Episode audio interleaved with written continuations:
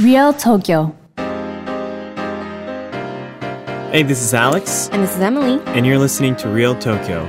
With the help of Yelp, we'll be introducing you to some must see spots and amazing eats throughout Tokyo and Japan. So, in the last episode, we introduced a few ramen stores that were featured in the Michelin Guide. Mm-hmm. And it's round two of this Michelin Guide series.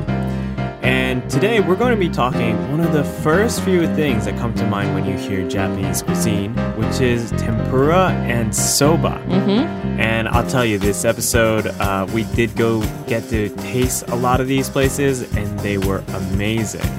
Another delicious trip for the two of us. So, Yeah, so let's get started. So, this week in Japan, mm, so to start off with, what have we been hearing about here? Um, you know, I am pretty obsessed with this, uh, you know, furniture slash apparel slash lifestyle brand in Japan, and I know a lot of our listeners around the world have seen this brand called Muji. Um, super simple, uh, very like organic brand branded thing, very Japanese brand, and they are starting a hotel in Ginza called Muji Hotel Ginza. I just think it's funny because Muji, like the full name of Muji actually means like unbranded, Yeah. like without a stamp. Yeah. And so I always think think it's funny that like it's become its own juggernaut of a brand here in Japan. Yeah, yeah, yeah. Um, but it's re- it's really associated with that like nice, smooth, minimalist lifestyle, Yeah. and which is very very popular, especially here in Tokyo, but all throughout Japan. Yeah, and if you walk around here, I mean, if you're in any major station, you'll probably see a huge Muji store. Um, there's a lot of these that are kind of like built into the stations as well. So I mean, like anywhere I go, I see these this huge, uh, you know, store, you know, burgundy red with that Muji label on it, and then I see like a bunch of you know super minimalistic chairs and uh, apparel. Um, You can even get Muji items like in some of the convenience stores. I think Yeah, it's Le- yeah, like- Lawson carries Yeah, I think it's it might be I don't know, it might be Family Mart. one of the Yeah. two, but you can even buy them there. So it's it's kind of a ubiquitous Yeah. uh, brand here in Tokyo. Yeah, and there's always there's also been a lot of these like articles and these like, projects of Muji when they like do something like Muji Homes where they like create their own house and what it would look like if it was produced by Muji. And if you've ever dreamed about living in these types of places or at least staying in one of them, uh, Muji Hotel Ginza looks pretty spot on. um, it's it's everything you would imagine Muji to be. It's a lot of wood, very minimalistic, uh, no labels. It's all very earth tones as well. Like Yeah. if you've walked in, if you've ever seen any sort of Muji items, they really try to keep them like brown, beige, olive, White. navy, white. Not even a lot of black. It's really Very it's little black. Yeah. really, really earthy. And so these rooms kind of really uh, assign are assigned to that sort of style fr- from everything from the bed coverings to the bathroom style to even the Muji items that they set out for you to use in the hotel rooms. Yeah, so everything you'll probably use inside this hotel, outside of like let's say the water that's running through the sink, is going to be a Muji product. Mm-hmm. And on top of that, um, it's actually located on the sixth to tenth floor of the new Muji shop. So uh, Muji recently relocated their Ginza Yurakucho station to uh, store to a new place, um, and well, if you're going to be going to shop at Muji on the sixth floor of that building is the Muji Hotel. On top of that, you're going to find a couple of other facilities, uh, something called the Muji Diner, which is, I think, the first time I hear this. They've had something like Muji Cafe. Yeah, Yeah. a lot of the bigger stores have a Muji cafe, um, which are of course just like simplistic Very- cafe offerings. Yeah, very healthy. There's Mm-hmm. there's no um, any kind of like uh, chemicals inside. It's all organic. Yeah, it's not processed at all, and so a lot of it, uh, it's very popular with like young people. Mm-hmm. Um, and so I think this Muji Diner might be an expansion of uh, that kind of menu, Mm-hmm. perhaps. And on top of that, they also have something called the Muji Salon, a Muji Bakery, and also a Muji Gallery. so they are really expanding their business model Yeah. with this. Yeah. So, um, and you know, also this is also located in the very center of Ginza. It's actually very close to the first shop that we're going to mention called Ginza Ginza Tempura Abe. Um, so it is a really great location. Uh, we haven't been able to see uh, so much of the prices of these rooms. Um, they do seem to have a variety of sizes from uh, you know very small, very minimalistic room to one that has uh, you know rather pretty big. Um, The sizes I was looking at start at about 22 square meters and they go up to uh, 52 Mm-hmm. yeah, square which is meters. like pretty good, pretty Yeah, big so- uh, for Tokyo. Oh, very much so. So, and like, uh, I don't think it's going to be too bad in terms of Mm-hmm. uh, expense, but um, they did have like their ba- their minimal, um, their basic room Mm-hmm. being like about 15,000 yen a night, so about $150 or so. is really good. um, especially in Ginza, Mm-hmm. which is one of the most expensive parts of the city. Exactly. so, I mean, if you're around and you want to stick to the eastern part of Tokyo instead of out west or the central part, I think it's a really great place to check out. And it's open from this Thursday. Yep, from April 4th, and actually reservations for it has started from March 20th. So Mm-hmm. you could actually go on to their website right now and start booking, um, assuming that you'll be able to get a spot uh, anytime soon. Yeah, that's if they have any open rooms. Yeah, exactly. But definitely looks really cool, and we'd love to go check it out uh, once they're open in April, uh, maybe this week. Um, also, uh, side note, uh, this weekend to- in Japan, uh, cherry blossoms Oh, yes, yes. are in full bloom right now. It's it is a little bit cold, so it might be a shorter season than usual. Um, but right now is when it is really pretty, um, even outside the studio. Yeah, Chidorigafuchi is just outside the studio, and I was talking to our director about how it's just beautiful right in front of the Imperial Palace gates, and it's Yeah. like it's a, along the path that a lot of people like to go jogging and Yeah. stuff. And of course, I I did a Hanami, a flower viewing last Yeah. night with my friend Nice. um, in Ueno, but we did get rained out, Ah, unfortunately. sucks. I took a wonderful picture that's up on my Instagram though of, from that. So If we're lucky, uh, just like last year, the Imperial Palace might open up for the internal cherry blossom that would uh, be viewing. fantastic. Um, I think they were they only do it for like two to three days uh, when they do. Um, if you are lucky to be in town, uh, please do check out uh, the what I don't know if it's like a website or something. Mm-hmm. I'm sure it's going to be on the news about the Imperial Palace if they're open. It's really beautiful inside, and you don't really get to walk inside that area that often. So Mm-hmm. Yeah, it's a it's- nice experience. uh, very restricted. So, but yeah, so that was our little review uh, without actually going of the Muji Hotel Ginza and um, our cherry blossom experiences so far. So let's get going to the main segment. Yeah, let's talk about some more food. Real Tokyo. So, tempura is known to be a fancy Japanese cuisine, although it's been uh, a lot more affordable nowadays. You see a lot of more uh, fast food restaurants, uh, very cheap tempura. Uh, it's become a, a common dish nowadays. Um, but originally, uh, if you go to more of these uh, legitimate tempura stores, you would expect to pay at least uh, 10,000 yen or around 100 US dollars uh, for a a good tempura meal.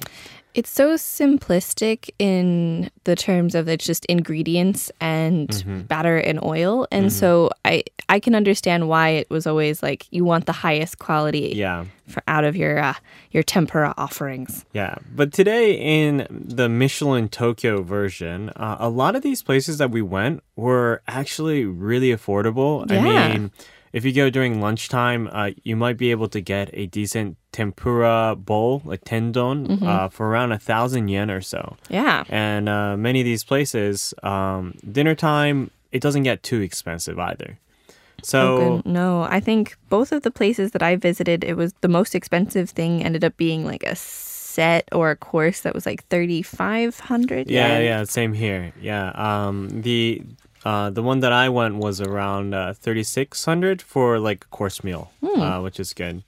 Um, anyways, uh, the first place uh, that we'll be mentioning is very close to that uh, Muji Hotel Ginza. Probably, like a three, four minute walk away. um, I just happened to walk upon it on my way back from here. And this place is called Ginza Tempura Abe. And this place is a, uh, a restaurant that specializes in tempura, and they're also very famous for their kakiage don, um, which is available for a thousand Japanese yen, around ten U.S. dollars, uh, for lunchtime on weekdays only. Um, but kakiage is a type of tempura where you uh, mix a bunch of ingredients. A lot of times these are uh, you know, onions, carrots, uh, some sakuraebi, which are very tiny shrimp. Um, depending on uh, the style of kakiage that you do, uh, you may have uh, a bit more ingredients. Um, Yeah, it's usually like uh, thinly sliced and kind of put together in this little, I don't know, sach- round cylindrical shape. Yeah, it's like Yeah. it's almost like a sachet of food wrapped in batter, and then you, they fry it, and it's Yeah. like it's a really interesting uh, part of Mm-hmm. it, and I think we'll talk about that a little bit more. But um, it's a big mix of flavors compared to just like your single piece Mm-hmm. of uh, or vegetable um, that you get normally. Yeah, and uh, what was cool about here is the first time I've had kakiage with an egg inside of it.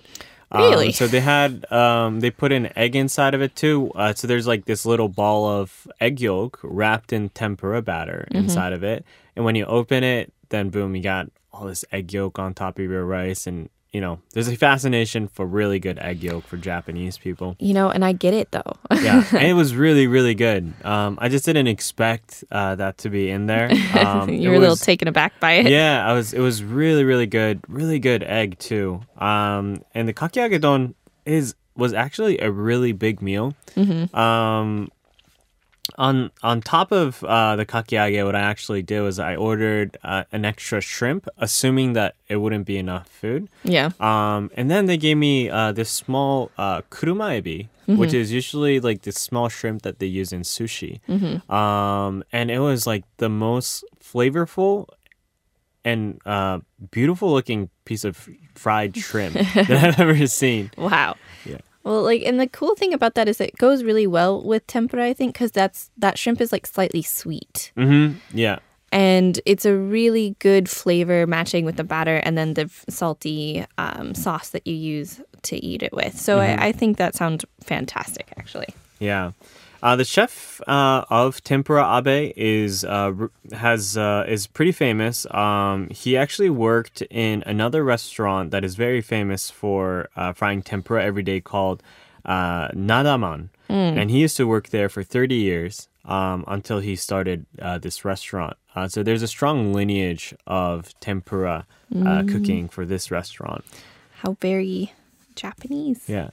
On top of the uh, tempura here, they do have a pretty wide selection of, of food that I would recommend. Uh, they had something called maguro tsukedon, uh, which is like um, I love Uh, maguro zukedon. yeah, it's it's like, like tuna Mm-hmm. uh, sashimi dipped in soy sauce and other sauces put on top of rice. Mm-hmm. Um, and I didn't get to try this, um, but they do have a limited amount of this every single day. And I would say if I go the second time here, which Mm-hmm. is really convenient place to go, um, I would definitely want to try that. Um, on top of that, their drink selection is really nice. It had a lot of good sake, a lot of um, regular alcohol too. But if you're not an alcohol drinker, uh, they have something called yuzu mitsu no tansanwari. Um, so what that is is it's like uh, yuzu extract, um, like watered down with, With honey? carbonated water. Um, a lot of times they're done with like haiboru or uh, other like alcoholic drinks. Um, but this was like a really nice yuzu soda, pretty much. It was really really delicious. And I think that's really common for a lot of these like tempura and soba restaurants Mm-hmm. is getting these traditional Japanese flavors in drinks, whether they be alcoholic or not. Mm-hmm.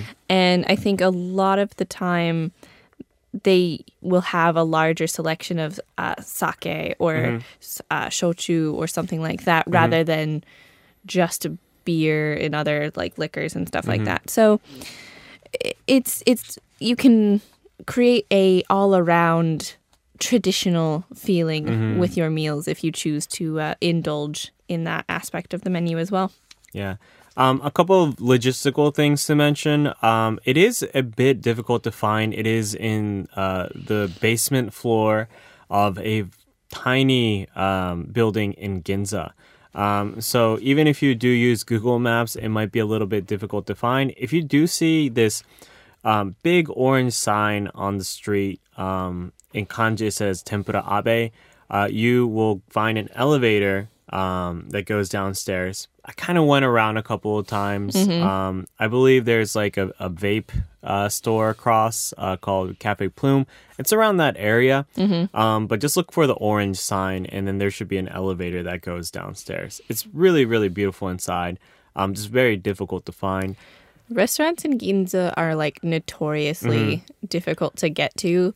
You gotta know what you're looking for. Yeah. And so I think that it also kind of adds to that feeling of like, oh, this is kind of special and interesting and an adventure, I Yeah. suppose. So Uh, they do accept credit cards, um, but uh, I believe uh, they only accept from around uh, 10,000 yen uh, for Oh, so purchase. yeah, uh, that's that's an. I I think we've mentioned this before, but a lot of places when they do accept credit cards, they're going to have a limit. Mm-hmm. Um, and it's usually about five thousand or up, Mm-hmm. uh, because of it. It c- takes care of the credit card fees. Mm-hmm.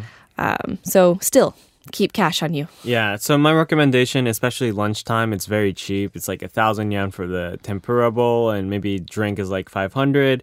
Um, you should definitely bring cash with you. Um, also, they're closed on New Year's Eve and New Year's Day, but outside of those days, uh, most likely you'll be able to go find it. My recommendation: uh, lunch on weekdays seem to have the best value. Um, so try to put it in on your lunchtime on Monday to Friday.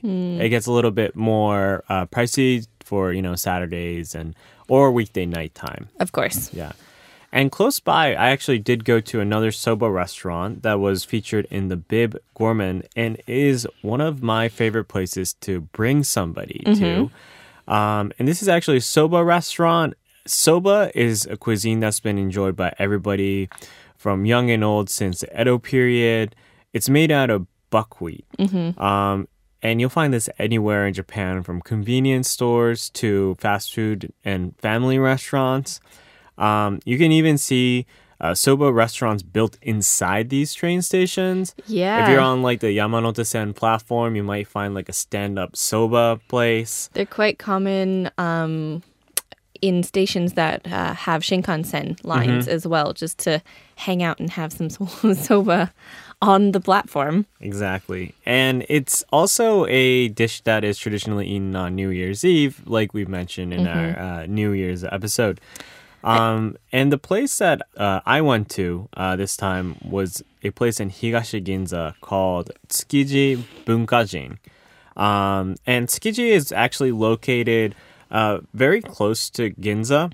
And Higashi Ginza is this place that's located right in between uh, Ginza Yurakucho area and Tsukiji. Um, this is a place where you also find the Kabukiza Theater. Uh, yes. Yeah. Uh, very close to there uh, is this restaurant Tsukiji Bunkajin, uh, which opened in 2013. Um, and how can I say this? It's it's like an artisanal soba place. Um, it's very small. Uh, everything seems to be um, you know focused on the uh, how do you say the origins of the ingredients. Yeah. They take a lot of pride in these prefectural ingredients. Um, everything seems to be organic as and well. Organic and naturally sourced and coming from all these different parts of the country, that kind of thing. Exactly. Um, and usually buckwheat is milled into powder using stone mortar uh, with these restaurants. Um, uh, and usually they have buckwheat, but they also have a couple of other, um, you know, ingredients mixed inside, like uh, to let's keep say, it together. Yeah, like wheat flour or Japanese yam. Uh, but this place, uh, their soba noodles are juwari, which means 100% made of buckwheat. Oh wow. Um, so I'm guessing there's no gluten because there's no like flour or yam Yeah, inside here. Mm-hmm. buckwheat doesn't have gluten, and so if you're gluten sensitive or Mm. intolerant at any point, um, this would be a really cool place to check out. exactly. Um, especially because I feel like soba is not very popular out like in the West. Mm-hmm. Like we we've all had ramen, we've all like a lot of us have had udon, say Mm-hmm. in the United States or in Europe. But soba is one of those things that didn't transplant as well Mm-hmm. because it is very connected to the Japanese buckwheat Mm-hmm. here in the country. So it's like I, I definitely suggest trying it because it's such a simple, delicious meal. Um, and there's not as many opportunities outside of Japan to get a big old plate of soba. Yeah, and I would say um, the soba here too um, is even unique among the regular soba that you have here. Uh, just kind of going back a little bit about juwari soba. Um, juwari soba, since they don't have the wheat and the yam inside of it, it it's a little bit harder it, uh, to uh, make consistently. It's not as cohesive. Um, so apparently, it takes a lot of skill to make these uh, juwari soba compared to regular soba. Um, the consistency for it is a little bit lighter. Um, it's not as starchy as uh, the regular soba that I had. Um, it it almost felt like a completely different dish from what I usually have for soba. Interesting. Um, my recommendation, if you do go here, is uh, the sobaya no course. Uh, so the course of the soba restaurant, which is around thirty six hundred yen, thirty six U.S. dollars. Uh, inside is um, it's actually very little soba in here, but there's a lot of soba themed dishes. Um, they have the grilled daisen chicken, which is uh, something like a yakitori on a plate, which is one of the best grilled chicken that I've had. um, they had kitsune nuki, uh, which is um, fried tofu that's usually put in kitsune soba or kitsune udon. Um, and it's like this uh, yellow sheet of tofu, uh, which makes it look like uh, fox skin. And that's why it's called kitsune. If you've ever had inari sushi, that's on the outside. Yes. um, they had something called the santen mori, uh, which is a combination of three things. One is kamaboko. Uh, one is um, this tiny, small fried fish, which I'm not quite sure what it's called in English. Um, and at the end, they had something called uh, fried uh, tororo, fried yam uh, wrapped in seaweed with the soy sauce, and that was literally the best thing that I had in this dish. It That was, sounds so interesting. it was it was really really good. What what I would imagine is if you've ever had like uh, mochi wrapped in uh, seaweed and soy sauce. yeah, because it's grated yam, right? Yeah, Yeah, yeah, It's kind of like that, except without the heaviness. Um, tororo yam is really, really light.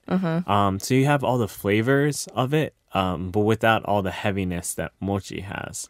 Wow. Yeah. Um, they also had uh, the coarse ground buckwheat dumplings, which is interesting. Uh, it, it was like a Japanese soup with oatmeal inside. Um, and the oatmeal is made out of buckwheat. And it's just like, I'm, I'm guessing this is what, um, what it looks like before you actually cut it into soba. Mm-hmm. Um, that was really good. Um, a little uh, light. So depending on your preferences, they recommend you to put in salt inside of it. And once you do, it's really, really amazing. Um, they had some uh, yakinori uh, or grilled seaweed. Um, they also had dry sea lettuce dashi tamago, so like an Japanese style omelet. Mm-hmm. And then at the very end, you could choose, uh, you know, a hot soba, Or kake soba, or a cold soba, mori soba.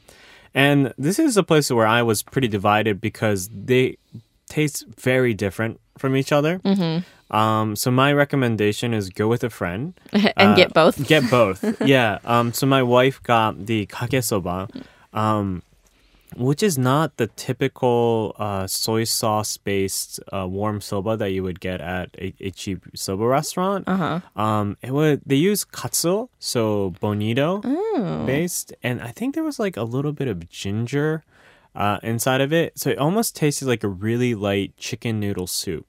uh, with soba inside. I think this is probably why um, we get a lot of like tempura and soba together, and you can order both at these kinds of restaurants, is because the tempura is usually a little heavy with the oil and the batter, and then the soba and anything related to soba tends to be very light in flavor and in feeling after you eat it.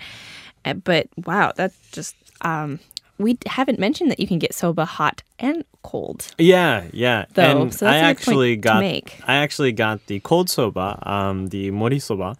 Uh, and this is the one that you usually dip the soba into like a soy sauce based um, uh, soup. Mm-hmm. Um, and it's you know tasted cold. They usually say uh, you know tenzaru soba Mm-hmm. um, is when you put the cold soba with uh, tempura. Mm-hmm. Um, unfortunately, uh, I don't think they serve uh, tempura at this restaurant. They're a very soba and Fo- focused. focused restaurant. Well, it sounds like they've got a lot to offer in Mm-hmm. terms of soba, and so it's a like almost like a short master class Yeah. in in eating it. yeah. I would say, um, you know, even without the course, I think the regular like soba dishes that you could order here is around like a thousand yen or so. And then you could choose a bunch of these appetizers, a lot of which are, um, you know, a lot of what's in the sobayano course is also available individually. Um, there's also a couple of other cool stuff in there, like uh, kani miso, um, which is crab brain. Depending on whether you're into uh, that kind of exotic uh, thing, I really loved it. It was It's- amazing. Honestly, it's one of those things that if someone explains it to you, you don't want to eat it, but it's so good. So, Yeah. like, please try it. yeah. Um, and they also had, you know, other great things like uh, scallops. And also, okay, here's one last thing that I do want to mention here. They had this ice cream uh, Oh. that used uh, soba seeds. Uh, inside, and that was that was almost like a pistachio uh, consistency. Um, and they also put in uh, some kind of syrup, honey, also made with soba ingredients. So it, it had this distinctly uh, Japanese feel. It had a, a scent of soba in it, which was n- nothing like anything I've ever had for uh, ice cream. And this isn't anything that's common in Japan either. I've only seen it in this restaurant. Um, so if you do like ice cream and you want to experience something that's like not matcha ice cream but is Japanese. Uh, I would definitely recommend ordering the uh, soba ice cream. Is it similar to like black sesame almost? Kind or- of, kind of similar. Um, I, I think how they made it tasted more like wagashi. Mm. Um, maybe some like it reminded me more of um, what's that? Uh, what's that one called with like the kuromitsu mochi? Oh, uh, the like the an no, not anmitsu. Um, I know what you're talking about. Yeah, like it's a uh, like small light mochis uh, with kinako, and then uh, put they put uh, the ku- kuromitsu, the black uh, honey on top of it. yeah. Kuro, like how do we explain kuromitsu? Like like black sh- or brown sugar syrup almost. Yeah, On yeah. top of it, yeah. Yeah. Another dish that I recommend, which I can't remember the name of, um, but it's kind of similar to that, more so than uh, black sesame ice cream. Mm-hmm. But I think the idea is really similar. Hmm. It's a very uh, common, non-dessert, uh, you know, essence of Japanese cuisine put into ice cream form. Well, and that's that really cool kind of experimentation that you can find among these like even very traditional restaurants because they're so enamored with the ingredients that they're using that they're like, why don't we try something else? Um, and so that sounds fantastic. I will definitely take a stop at Tsukiji Bunkajin. Yeah, it's. I would say it's one of my top places to take somebody uh, who's coming to Japan. Uh, the food represents a lot of places in Japan. The restaurant is very almost like um, a kominka style uh, Japanese housing Yeah. uh, style, and it's very close to Ginza, and it's also pretty cheap.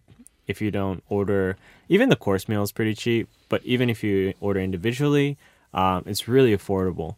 Uh, it's definitely a favorite place to bring people to. now. Well, I actually stayed around uh, the Asakusa area because I actually live near there. And I visited a couple of places that are both very accessible from Asakusa and from Ueno. And like the first one is actually in a place called Iriya, which is on the Hibiya line. And you can, if you walk from Ueno to Asakusa, you're probably going to pass through Iriya mm-hmm. or Inari-cho, which is right next to it. It's very close. It's like walking. It's like almost one huge station with two different names. Yeah, it's it's honestly a really interesting part of town because most of it's very residential, right? Mm-hmm. And so a lot of these little restaurants that you find between the two main like between Asakusa and Ueno are going to be these small mom and pop shops that have been there for a hundred years or mm-hmm. since the uh, rebuilding of Tokyo, mm-hmm. so like maybe 70 or so. But it's a really wonderful place to find these sort of kind of hidden gems. Mm-hmm. And so the first one is Tempura Otsuka. And so if you look up Otsuka by itself, you're going to find the other station in Tokyo mm. um, along the Yamanote line. Mm-hmm. Also has some fantastic restaurants, but it's not the one you're looking for. so it's also near this place called Kappabashi, which is like a shopping street that mm-hmm. has a bunch of like wholesale kitchen shops. Oh, cool. Um, if you've ever seen the plastic food models, they're also they've got a couple of shops in Kappaba- Kappabashi that you can mm. go and buy like souvenirs or kits or whatever for them too. It's a really really interesting part of town that I don't think people wander through as mm. much, but I feel like this would be a good reason to go. So Tempura Otsuka is a very small, almost sushi restaurant like atmosphere. Um, I think that there's seven or eight seats in this entire restaurant, um, and they're closed on Sundays and Mondays. They're really only open for a very short time. They have like an hour and a half for lunch from like eleven thirty to yeah, like eleven thirty to one. Like it's very short, and then from six o'clock to 9 they have or is it six? Yeah, it's six o'clock. Six o'clock to nine, they're open for dinner.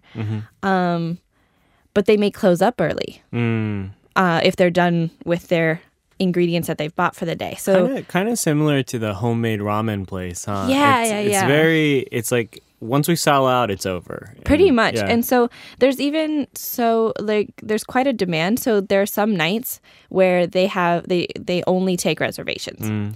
so you might want to call before you go whether you, Mm. you uh, know what's happening or not simply because i tried to go three separate times and i was only able to go the last time Oh, because they were um, reservation only the other nights Mm. so if you're thinking friday don't go on a friday or get Mm. or a reservation get a reservation. Yeah. um, but the cool part is that it, it's all like very pristine and done very in a nice like fancy sushi bar way where you sit at the counter and you have a chef and he doesn't go into the back or anything he's got his oil right in front and the all of the ingredients to the side and he prepares them right in front of you one by one and so i got the uh, tempura set which is like I got the basic one, which was like six to seven pieces. So you get a little bit of rice, you get your uh, some really wonderful miso soup that is obviously homemade, and you get a piece. It's piece after piece. So he sets it in front of you after. Like for your first one, you eat it and you're like, "Oh, this is delicious," and then he makes another, the next one for you, and so it's really just one chef um, and the customers in front of him, and it's it's it's cozy, it's really close, and the tempura is fantastic. Like all of the vegetables, I'm a big fan of things like um, bell pepper or piman and onion. Uh, there's also like eggplant. Sometimes they've got seasonal things like uh, what did they have? Like uh, there was like shiso, and um, he was telling me that the in the fall, of course, like sweet potato is very popular. Um, they also have anago as well, or eel, so um, like it's conger eel. Um, and of course, finish it off with a wonderful kakiage of onions and carrots, um, kind of put together. I, I don't. Mine wasn't as fancy with the egg in it, but it was really, really good. Um, just fresh and clean, I guess you could say, in terms of flavor. Yeah, I think um, kakiage is is one of the tempura dishes that every tempura chef kind of has pride in, and they have their own style. Um, and it, it seems like it's either something that you start with or you close with. Yeah, it's like the main event for most Mm-hmm. tempura restaurants. And there's always an option like to add it on to something Mm-hmm. because it's like special. It does raise your price a little bit, but even then, like the set, the basic set for six to seven pieces was like 1900 yen, Mm. like just under 20 bucks at night, like with the whole set meal and everything. Yeah. And like if you added the kakiage, I think it it added like 400 yen onto Mm. it or something. So that one's a little bit expensive, but not in the grand scheme of things. Mm-hmm. In comparative to like com- if you compare it to uh, some of the like upper crust tempura restaurants, they're not going to ruin your pocketbook. And this Mm-hmm. yeah, is I mean, compared to like a hundred dollars a meal. Yes, right? exactly. um, it's it's four to five bucks on addition of something that's like nineteen bucks already. it's an appropriate amount for dinner Mm-hmm. um, out with uh, for yourself. You know what I'm saying? Um, but I am going to say this: both this restaurant and the next one I'm going to talk about, because they're in the Asakusa area, they're really they're not going to accept credit cards. Mm. These are going to be cash only. They're very small, very traditional, very um, local. Mm-hmm. Is the word I think I would use for them. So make sure you've got enough cash to go. Mm-hmm. Though I'm sure, I've done this in a couple of places. Um, if I didn't have enough cash, they'll let you run to an ATM before you pay. Mm-hmm. Yeah, just leave your bag or Yeah. you know passport or something. People are Yeah. real nice about it. Yeah. They're just like, "Go, we'd prefer you to pay, so just go get the money." yeah. Um, one thing I did forget to mention about Bunkajin, they do accept credit cards, and I don't think there is a, a limit to when you can start. Mm, okay. But as general advice, I would recommend to always keep a little bit of cash in, in case there might be a time that they don't do it. Like there's some restaurants that don't take credit cards during lunchtime. Mm-hmm. Um, they might not do it for too small an amount. Uh, whatnot, whatnot. So, general advice: bring cash with you. Yeah, and I think uh, we've talked about that a lot when we talk about restaurants and everything, but Mm-hmm. it's just a good idea that if you plan on spending a day out and eating, Mm-hmm. um, take as much money as you think you're going to need for like two or three meals Yeah. um, because it's just, it makes it so much less of a hassle Yeah. to actually eat. Yeah, in the worst case, you could always hop to 7 Eleven, uh, which their ATMs tend to be international ATMs. 7 Eleven, if you find a, um, a Japan Post Mhm. bank, so the, the uh, post office bank is always international. A lot of the convenience stores now do international Mm-hmm. cards. I think both Lawson and Family Mart started last year. But depending on the store, they sometimes don't. Sometimes they don't, and sometimes depending on the time. Yeah. Also, like if I think it's like nine a.m. to five p.m. is you're most likely gonna be able to get money out of those ATMs, but after that they won't let you take it. So, So, general advice, my preference is 7 Eleven's always consistent. It's the easiest. it's always going to be somewhere. Yeah. Mm-hmm. Yeah. So try to find one um, in case you run out. well, and there's plenty of 7-Elevens everywhere, um, and especially if you're wandering around, uh, like. We've all talked. Everything we've talked about today has been in East Tokyo. Um, you've talked about Ginza, which is a little bit fancier, and so the, you'll they'll often take credit cards in places. But the farther north you get in eastern Tokyo towards Asakusa, towards Ueno, it, the harder it's gonna find for to Yeah. uh, like a place that'll accept credit cards, and it's just how old and laid back the part of town is. Um, so if you're wandering around uh, Asakusa, and also if the Edo Tokyo Museum and the uh, what's it called? The oh, I'm blanking so much. Um, I'll think about it. But there's a station called Ryogoku, and it- it's one station out, or is it two stations? Two stations out from Akihabara, actually, as well as two stations down from Kinshicho, which is near the Skytree. Um, This is uh, really famous for like the sumo. Yes, uh, that's what I was thinking. Sumo stadiums, or how do you say uh, the sumo arena. arenas. Mm-hmm. Um, so if you are into uh, checking out sumo wrestling, you'll definitely stop by Ryogoku. it's right next to the station, Mm-hmm. and so that's why I think a lot of people might be interested in going to see sumo, a very traditional um, uh, Japanese sport, especially if you go in the morning when it's cheaper and you are uh, able to get closer. And then you might have lunch at a place called Edo Soba Hosokawa. Hmm.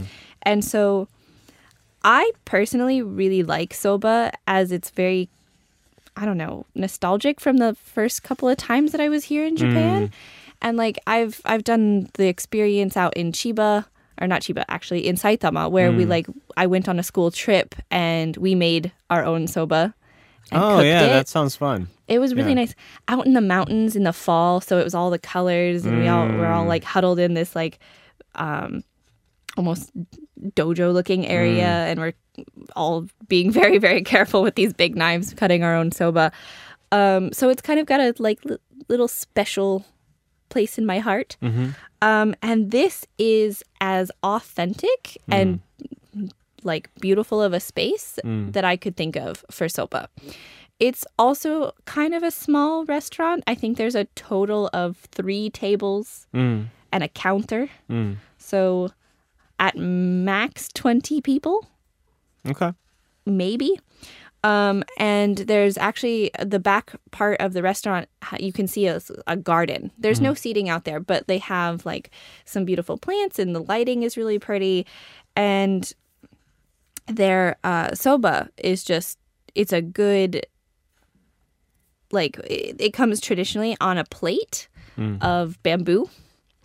And you've got, you're set with like a big old pile of soba more than you think you can eat because it's like about the size of your head. And then your your soup on the side and you just you just go for it. It's uh, a wonderful kind of trip back in time i want to say um they also have like the the kake soba the hot soba uh especially which of course is very popular in the winter. So they've got both. Um and they they do tempura here as well. Um uh, specifically like the the the anago is really popular. I didn't actually end up ordering that which next time i go i will. But um the soup the the kake soba with the soup is actually very thick compared to um, your usual light soup offering When you say thick, do you mean like uh, the taste is salty, or do you mean the consistency of the soup the consistency is really thick like it's Okay. it's not actually that heavy in terms of flavor Mm-hmm. which of course you, if you add more soy sauce to it you totally can make it that way but i i did try or my friend tried the the soup and it was like you normally you you get soba soup uh, the buckwheat soup and then you have like um it's mostly just the noodles in the thin uh, broth but this actually i think had the like wheat in the broth and so it made it thicker Ah, gotcha. so it's Yeah, almost like a chowder Yeah, yeah, yeah, yeah. Real Tokyo. Real Tokyo. This is uh, I, I liked I, I like thinking about comparing this to Tsukiji Bunkajin and how like they are really into like showing off uh, the different ways that they can use soba, whereas this is like we use it these ways and we have done it these ways for centuries. Please enjoy. That's really cool. A- And, I mean, like the art of soba, I feel, and also with tempura. Um, although it seems like such a simple dish, um, just deep frying ingredients and uh, you know making buckwheat noodles. Um, the more you spend time over here, and the more restaurants that you do check out, uh, you do see kind of their uh, difference in principles and philosophy of cooking. Uh, such a simple dish that uh, you know going to one of these restaurants, which all of these are honorable mention or have received stars in the Michelin Guide. Um, they have such different characteristics um, that it's very hard to just uh, put all of these into the same dish of soba and tempura. Yeah. Um, so it's very cool to hear that Edo Soba Hosokawa uh, has very different, uh, you know, principles and styles for their food compared to somewhere like uh, Tsukiji Bunkajin.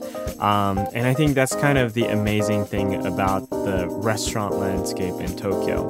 Um, same dish, different styles, different experience, and I you can hop by so many of these places. I completely agree, and that's why I always get if you if you're wandering around the city and you just happen upon a restaurant, you're like, that looks fantastic. Go in because mm-hmm. you don't know, even if it's like. If it's just another soba restaurant or if it's another like sushi restaurant, you don't know what exactly mm-hmm. is going to be different and what else they can present to you to try. And uh, like it's been really fun to learn a little bit more about tempura and soba through all of these different restaurants. Because I mean in the grand scheme of things you could probably make these at home. Many people do. They like they'll pick up soba from the supermarket and get some batter and some oil for tempura and it's just as delicious in a different way. Um, but there's a there's something that the skill and the artistry of honing a food craft really brings to it in these in these restaurants and so uh, like I love talking about it Yeah. Um, and you know, uh, this will be the end of today's segment uh, of the Michelin Guide, uh, but we are going to be talking another week um, about unexpected uh, restaurants. yes Um, so- places you would not think have a Michelin star Yeah. or uh, were favorited by the Michelin group Yeah. And I think uh, the story there is also uh, very similar um, in that, you know, many of these places in the Michelin Guide, um, these chefs uh, and, and store owners have really uh, obsessed over the best experience in their mind about a single dish. Um, and so it would be very interesting. Uh, and I'm looking forward to experiencing the next set um, and probably the last segment uh, for this uh, time um, of places that have really focused on specializing their meals. oh yeah I can't wait to talk about some of those places with you Yeah. Uh, so this is the end of this segment, and thank you so much for listening, guys. We really appreciate your support. Uh, we're waiting to hear from you. Uh, let us know. Leave your reviews and comments on you know the podcast review segment, or feel free to reach out to us um, on our Instagram accounts at Real Tokyo FM and Emmy Lemons yeah, and we'd love to, uh, you know, answer any questions that you guys have or recommendations of places that we haven't mentioned uh, in these podcast episodes either. Uh, next episode is going to be the final segment of the Michelin Guide series uh, of unexpected places on the Michelin Guide. Thank you so much, guys, and see you next time. see ya